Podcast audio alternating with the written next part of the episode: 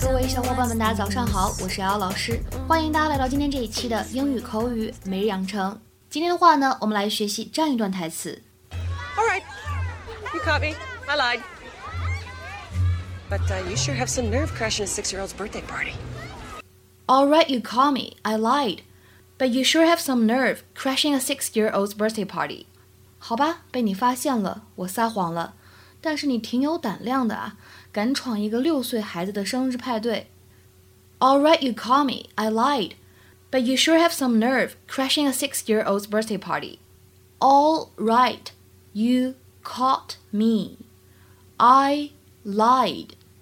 But you sure have some nerve crashing a six-year-old's birthday party。 在这段话当中，我们的 caught me 当中呢，会有一个不完全失去爆破，可以读成 caught me，caught me。然后呢，party 这个单词的话呢，大家如果练美音，会发现它呢一般不会读成 party，就这个 t 的发音呢会比较偏向的一点，party。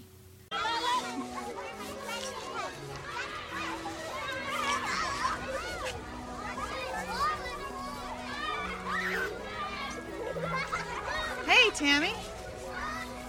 Lynette! See, Topher's made a speedy recovery. Can we go play? Yeah, sure, boys. Have fun. Woo! Let's go play in the Bell's house! Let's go! All right. You caught me. I lied. But uh, you sure have some nerve crashing a six-year-old's birthday party. Just so you know, I got Topher a set of bongo drums. I know you'll love them as much as he will. Charlie, come on out of there! I don't want you playing with those Scavo boys! Uh, Mona, please. I'm sure they're clean. you are not ruining my party. You, you know. Anyone up for Quiet. Porter! Preston! Okay, out, out, out. Come on. Porter, Preston, let's go. Not, not quite yet. boys, keep bouncing. That's right. Keep bouncing. Oh, by the way, I spoke to Nurse Abigail. I know who patient zero is. All right, that's it, kids. Get out. Get out! Out, out, out. Go, go. How could you do that? Look, this party meant everything to Topher. I couldn't risk people not showing up. He he would be devastated. I had to do something. And the best you could come up with was letting my kids take the fall? Hey, I hardly had to say anything. People were already suspicious. Oh, please. Yeah, it's true. Let's face it, your boys aren't the cleanest kids on the planet. That was not a smart thing to say. 今天节目当中呢，我们要来学习两个表达。第一个的话呢，跟这个动词 crash 有很大关系。crash 它本身指的是冲撞、撞碎这个意思。那么在这里的话呢，其实指的是 enter without permission，未经允许进入这样的含义。所以呢，今天视频当中我们这里的 crash a party 就指的是没有人邀请自己呢去参加了派对。To go to a party without an invitation。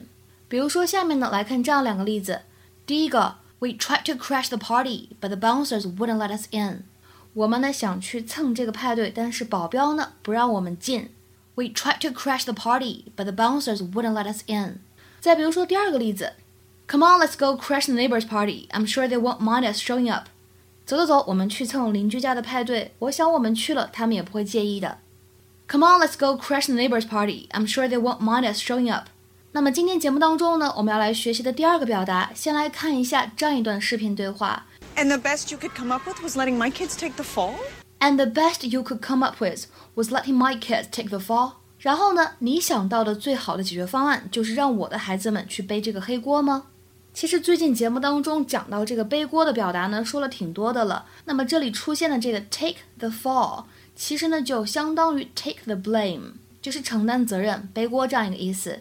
To face punishment, blame or arrest for someone else's crime, perhaps intentionally. 下面呢，我们来看一下这样两个例子。第一个，我们布了局，弄得像是他取走了钱，所以等警方开始调查的时候，到时候让他去背锅。We've made it look like he withdrew the money, so when the police start investigating, he'll be the one to take the fall. We've made it look like he withdrew the money, so when the police start investigating, he'll be the one to take the fall. 那么再比如说最后这个例子，我总是替你的错误买单，我真是烦透了替你打掩护。I'm always taking the fall for your mistakes. I'm sick of covering for you. I'm always taking the fall for your mistakes. I'm sick of covering for you. 那么今天的话呢，请各位同学尝试翻译下面这个句子， 并留言在文章的留言区。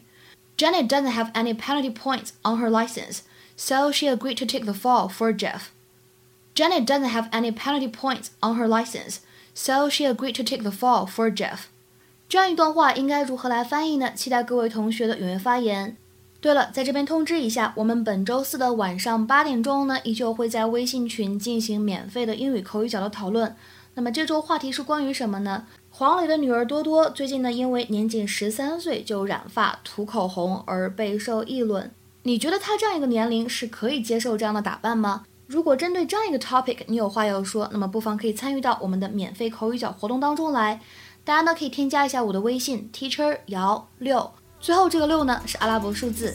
OK，我们今天节目呢就先讲到这里，拜拜。